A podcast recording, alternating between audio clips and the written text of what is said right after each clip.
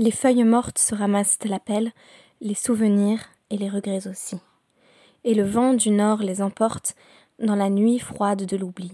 Tu vois, je n'ai pas oublié la chanson que tu me chantais. C'est une chanson qui nous ressemble. Toi tu m'aimais, et je t'aimais. Et nous vivions tous deux ensemble. Toi qui m'aimais, et que j'aimais. Mais la vie sépare ceux qui s'aiment, tout doucement, sans faire de bruit. Et la mer efface sur le sable les pas des amants désunis. Jacques Prévert, Les feuilles mortes. Shalom à toutes et à tous, merci d'être de retour sur Dafemi pour un podcast un peu plus court que d'habitude. Hein. Avant Shabbat, j'ai disposé de moins de temps, mais, vous aussi, après tout. Alors c'était l'occasion de faire une pierre de coups.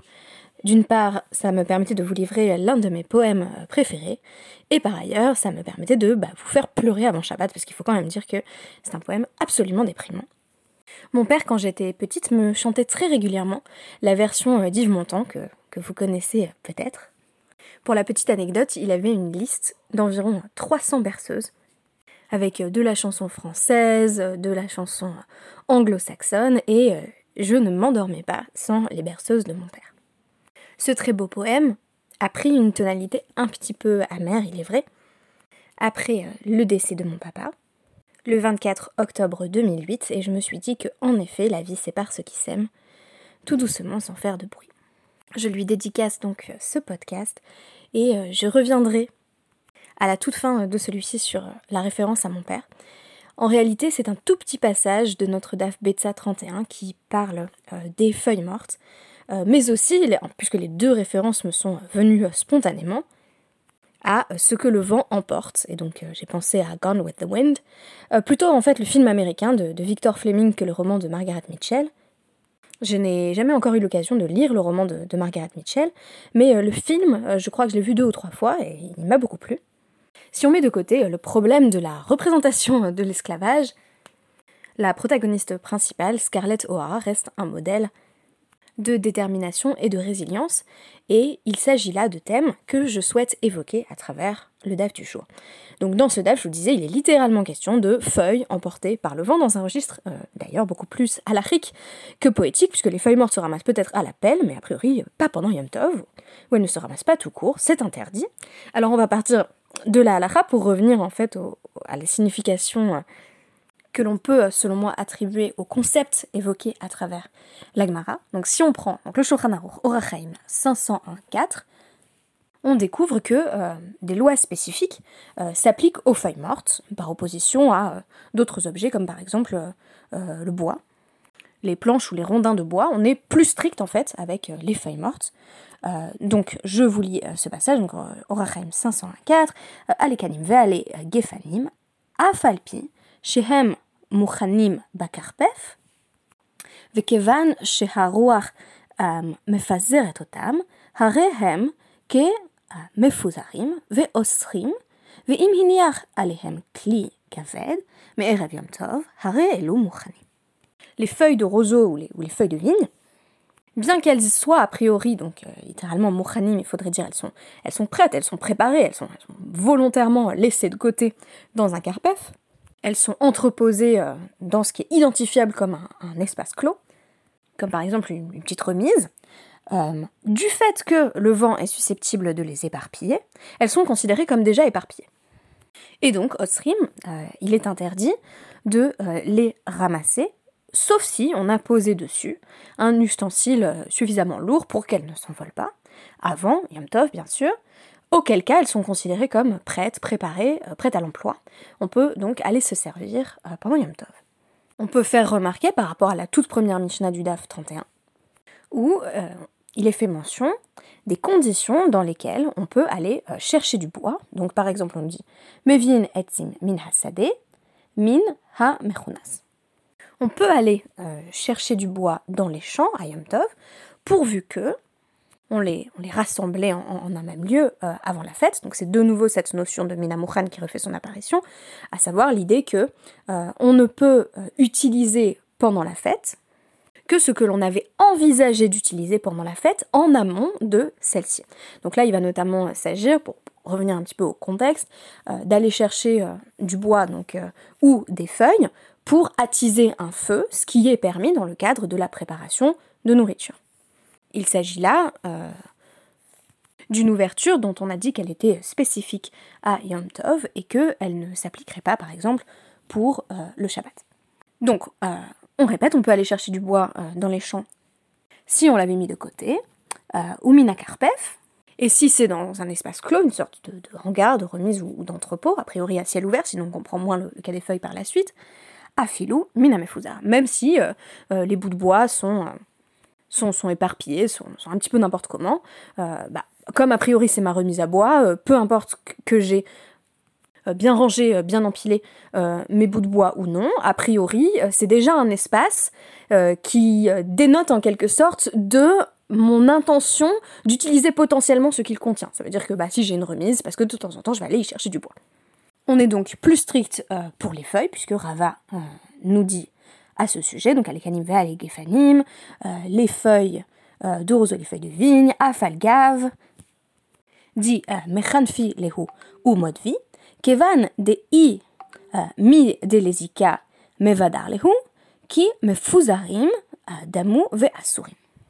À peu près le même langage que le Shulchan Aruch, mais avec plus d'araméen. On nous dit donc ces feuilles, même si elles sont pour le coup empilées et qu'elles sont bien placées dans, un même lieu, même si c'est euh, dans, dans, une remise, euh, comme le vent viendra et les éparpillera, alors je vais revenir sur euh, la question de est-ce que le vent est considéré comme inévitable ou pas, comme le vent viendra et les éparpillera, pour l'instant on va traduire comme ça, elles sont d'emblée considérées comme éparpillées et donc c'est interdit.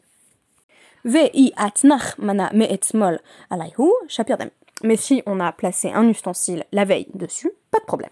En d'autres termes, ici, tout est dans l'intention, c'est-à-dire qu'on a besoin de réaffirmer en quelque sorte euh, le fait qu'on a l'intention d'utiliser ces feuilles pendant la fête pour y avoir accès, alors que pour euh, le bois, par exemple, pour, le bois qu'on souhaiterait utiliser pour attiser un, feu, on voit que euh, le lieu suffit, le carpef, donc le fait que ce soit dans un espace où a priori j'entrepose des choses que je pourrais utiliser, le lieu suffit, disais-je donc, à avoir accès à l'objet en question, à pouvoir l'utiliser.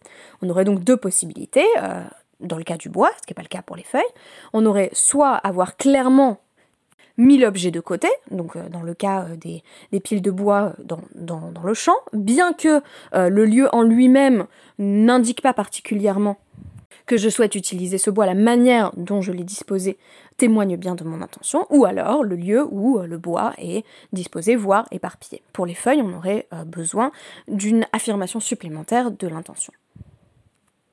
Rachi va venir préciser là-dessus quelque chose euh, d'intéressant euh, au sujet de Kemefuzarin d'amour en disant Afilo, euh, lo même si le vent ne les éparpille en réalité pas du tout, des mistama lo samcha daate. Savar, mevadar les Parce que depuis le début, on n'avait pas vraiment fixé son attention sur ces feuilles, parce qu'on se disait que le vent allait venir et les éparpiller l'esprit, la représentation, l'intention ne sont pas assez posés sur l'objet pour qu'on considère qu'il est euh, véritablement préparé. Mais si on a posé euh, un objet dessus, pour empêcher qu'elle ne s'envole, Shapir Damé de Et là, on voit que de toute évidence, on avait euh, posé son esprit dessus, littéralement. On avait appuyé son esprit, donc qu'on avait focalisé son intention sur l'utilisation de l'objet. Et cette idée de Samra Da'ate, ben c'est un peu la même logique que Minamukhan, c'est-à-dire quelque chose qui est pré-préparé, quelque chose que l'on a euh, en tête, que l'on a à l'esprit, même si c'est dans un coin de la tête, ce qui ici n'est pas le cas, on nous demande de faire un acte supplémentaire, euh, c'est quelque chose dont, on se dit qu'on pourrait en venir à l'utiliser. Or, faire l'effort d'aller poser un objet lourd sur, euh, sur ces feuilles avant la fête, c'est ne pas dire autre chose que cela.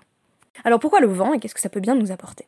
Alors je me suis retenue de citer de nouveau euh, Saint John Perse. Selon moi, le, vent, c'est ce qui vient, en quelque sorte, ici, spécifiquement, euh, contrecarrer la logique d'évidence et de disponibilité des objets qui m'entourent. Je ne peux pas, en quelque sorte, penser aux feuilles comme euh, disponibles, utilisables pendant la fête, si je me dis qu'elles sont susceptibles de disparaître à tout moment que le vent pourra bien les emporter. Je rentre donc dans une relation de précarité vis-à-vis euh, de l'emplacement des feuilles, et ce, même si elles sont a priori situées dans l'espace familier du carpef, donc de ma remise à feuilles en gros. Ce qui est intéressant, c'est que, euh, et du coup pour moi sur le plan aussi euh, de la réflexion, euh, de la réflexion en quelque sorte, euh, je sais pas si c'est un petit peu psychologisant, mais vous me direz ce que vous en pensez. la possibilité même donc d'un vent, et, pas le vent effectif, va venir me, bloquer, me priver de l'accès aux feuilles, va venir retirer ma pensée de ces feuilles en quelque sorte. Donc j'ai besoin d'un axe d'intentionnalité supplémentaire par lequel j'affirme mon désir de réintroduire une forme de maîtrise sur mon environnement. Je souhaite ramener de la stabilité, dire non, ces feuilles ne vont pas s'envoler, il y a quelque chose euh, de l'ordre du permanent qui me permet de, de nouveau, focaliser mon attention sur l'objet au prix d'un geste supplémentaire. Et là, ça me ramène à, ma, petite réflexion du jour, c'est-à-dire que pour moi, les, feuilles, euh, les feuilles mortes, c'est l'éphémère, c'est l'instable.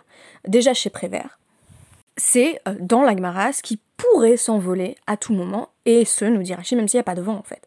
Et je dois me prémunir de euh, cette relation aux feuilles mortes comme ce qui pourrait m'échapper euh, à tout moment, afin d'avoir accès à ce qui dans la feuille, fût-ce une feuille morte, peut au contraire être créateur, être utile. C'est-à-dire, pour pouvoir m'en servir à Yom Tov, je dois faire en sorte qu'elle ne puisse pas s'envoler. Et donc, je dois lui conférer une forme de stabilité par mon action. Mon action, par exemple, d'aller poser une pierre dessus. Qui du coup va infléchir mon intention. De nouveau, je peux être, voilà, ça me hâte pour reprendre les termes de Rachid. De nouveau, je pense à l'objet en tant qu'il est disponible. Je vais rendre de nouveau accessibles ces feuilles qui sinon sont, un peu par définition, de l'ordre de ce qui se délite et de ce qui m'échappe. Alors comme ça va être Shabbat, ça peut être une manière, euh, ce podcast, de, réfléchir à la notion de, de à, l'entrée de Shabbat, de penser à cette idée de disponibilité de certains objets par rapport à d'autres, mais aussi de manière plus générale, euh, ça nous permet de penser à ces feuilles mortes qui, euh, dans nos vies, se ramassent à la pelle et sur lesquelles on, aimerait bien avoir un petit peu de, prise. On aimerait bien, en quelque sorte, recréer de l'ancrage. Et ça me ramène à la promesse du tout début du podcast, un deuil par exemple. Ce qui me faisait euh, très peur dans mon adolescence avec le deuil, c'est précisément euh, ce paradigme de la feuille morte en tant que euh, ce qui est forcément amené à disparaître, à être éparpillé, et par conséquent à devenir inutilisable, ce qui ne saurait être réinvesti.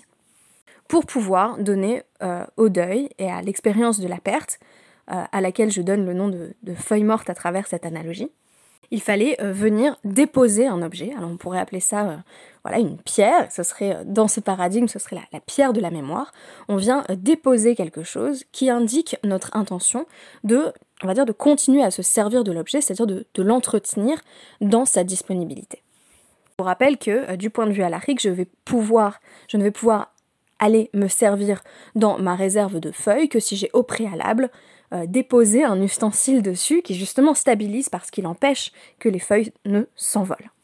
C'est peut-être euh, toute l'intention de, ma thèse euh, et d'autres choses que je fais dans ma vie, mais c'est un petit peu posé en quelque sorte, voilà, cet, objet lourd, hein, cette, pierre de la mémoire, qui a vocation à empêcher que le vent n'efface les pas d'une personne chère, que le vent n'en vienne à disperser les feuilles mortes. Maintenant, je vous laisse libre de réfléchir à ce que ces feuilles mortes pourraient signifier euh, pour vous, que ce soit euh, des deuils ou des expériences qui vous ont amené à penser que quelque chose de crucial vous échappait. Et je pense que c'est aussi euh, à vous de trouver en vous-même les ressources de, l'attention, cette idée de samra da'ate, de partir en quête de cet objet lourd qui va permettre de redonner consistance et stabilité à l'existence. Merci beaucoup et Shabbat Shalom.